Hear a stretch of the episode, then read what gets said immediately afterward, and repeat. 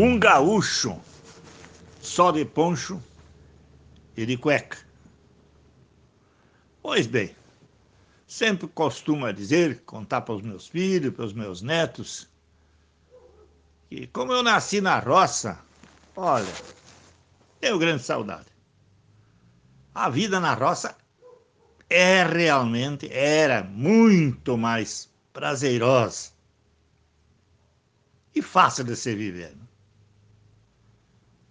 Então eu, criança ainda, usava calça curta.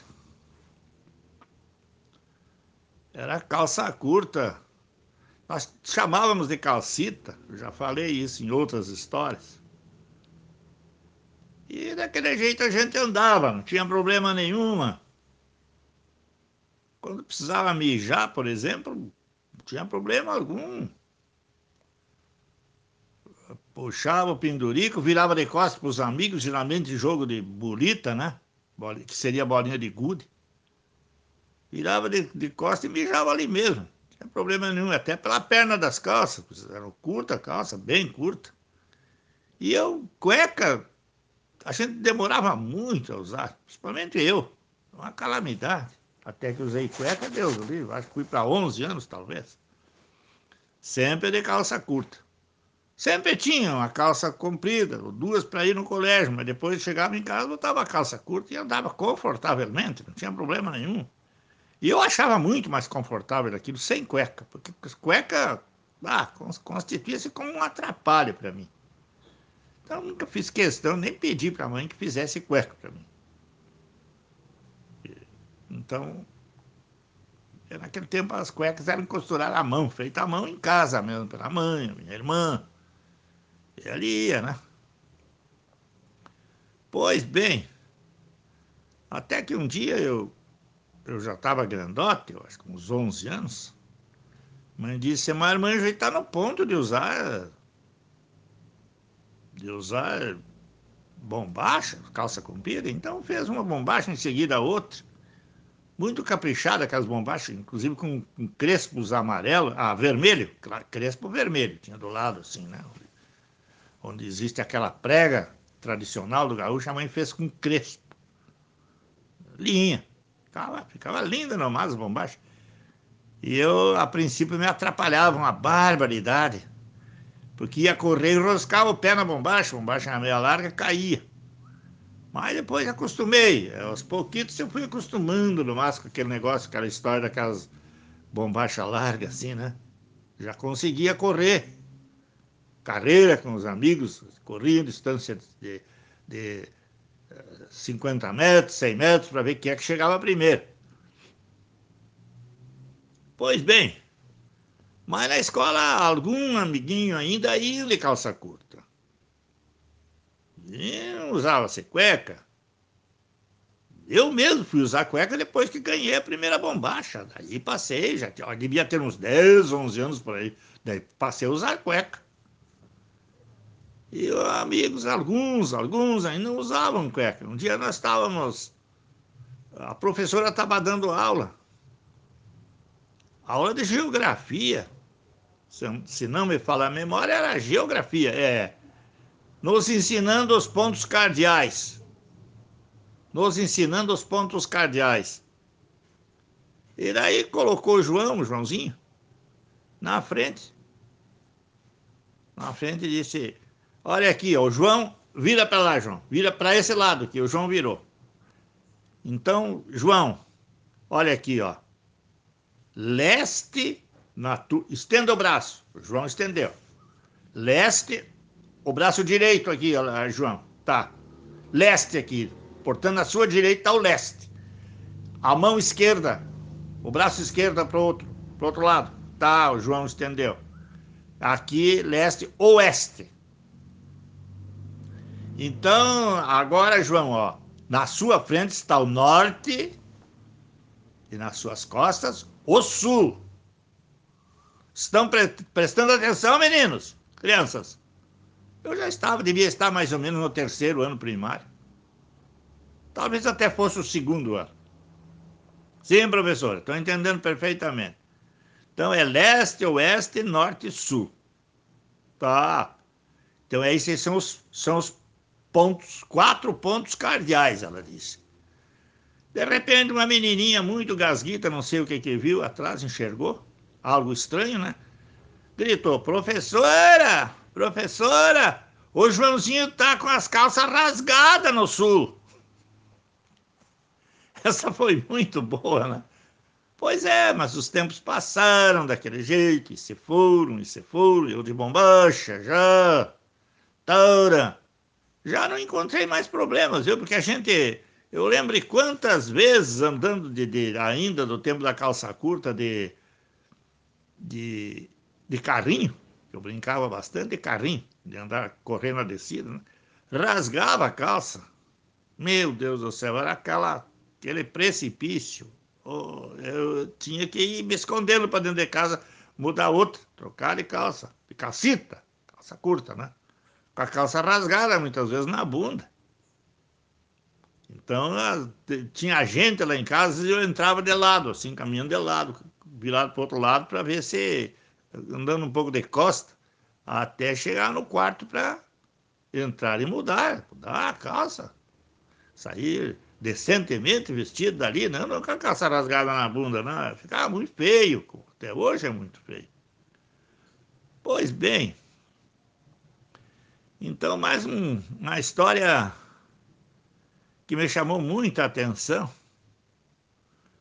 Um belo dia fomos fazer uma viagem com meu filho lá para a fronteira do Rio Grande. E uma manhã que saímos de lá, bastante frio, o vento soprando fortíssimo do quadrante sul, muito forte mesmo. Aí embarcamos no carro, ar-condicionado, tudo mais, e viemos, viajei confortável, né? Eu, geralmente viajava com meu filho para companhia mesmo. Como não fazia nada mais, meu filho disse, vamos junto, pai. Vamos junto, pai. E assim viajamos, né? o Rio Grande, o Paraná, São Paulo, andamos também, interior de São Paulo, que eu já conhecia.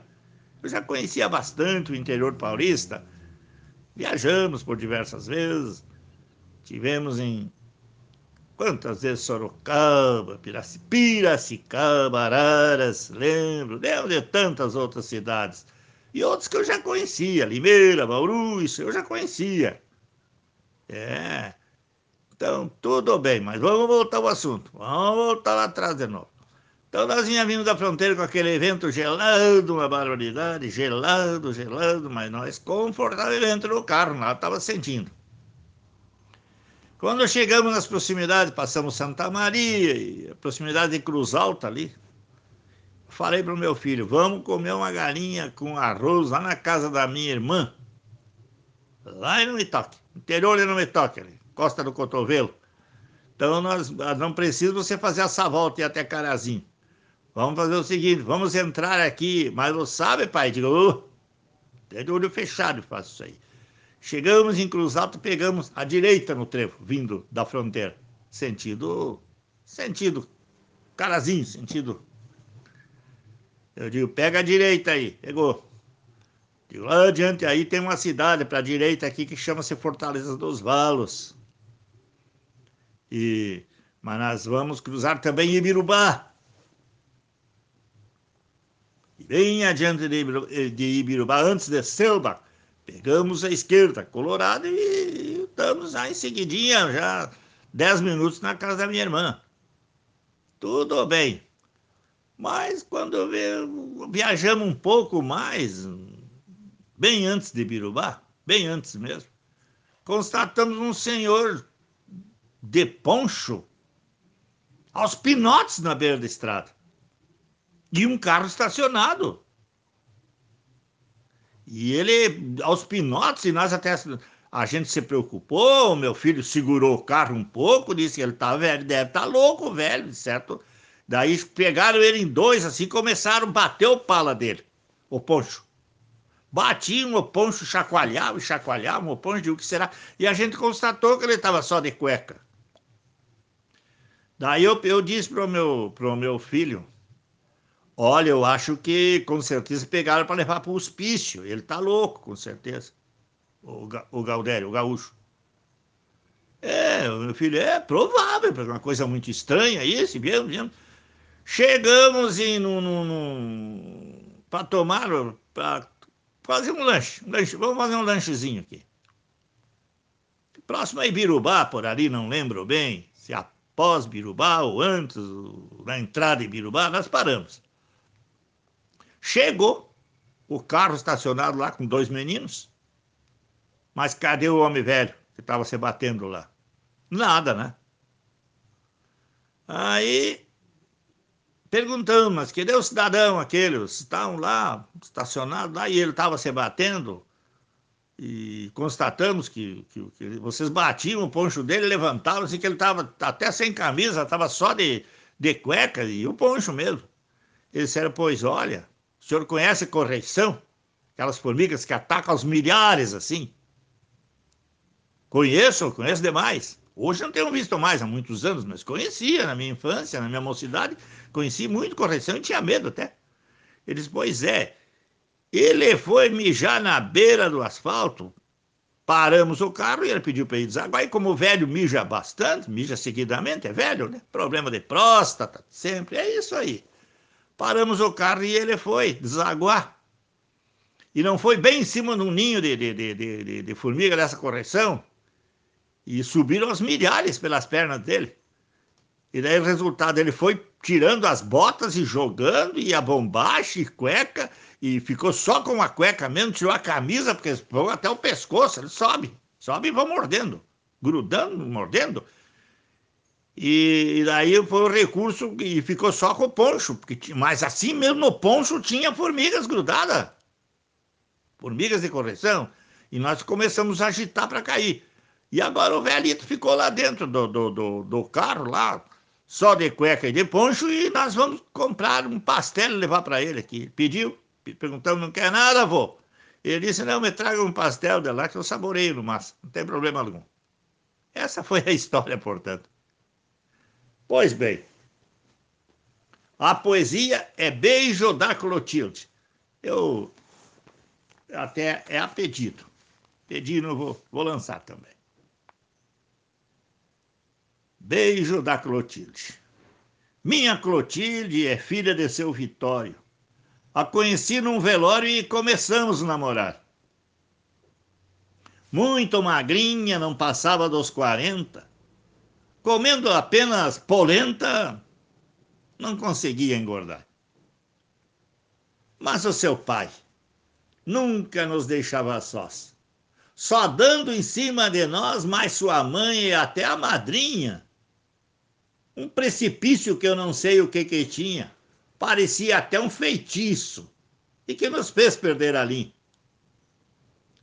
em um momento, todos saíram da sala. Envolvi ela em meu pala e saímos rapidamente. Em um riacho cruzamos por uma pinguela, enquanto a minha branquela gargalhava de contente. Me dá um beijo, Clotilde. Me dá um beijo. Me dá um beijo para nós não morrer de frio. Me dá um beijo, Clotilde. Me dá um beijo. Me dá um beijo, eu me jogo neste rio. Esta aventura saiu melhor que encomenda. Fugimos para minha fazenda, onde encontramos sossego. Bem mais feliz ficou a minha magrecela quando apresentei para ela a nossa cama de pelegos. Em nosso rancho, cheio de amor e ternura. Eu passei a dar à criatura leite, moranga e cuscuz, mas nos nove meses nasceu duas figurinhas, um peãozinho e uma prendinha, para alegria dos avós.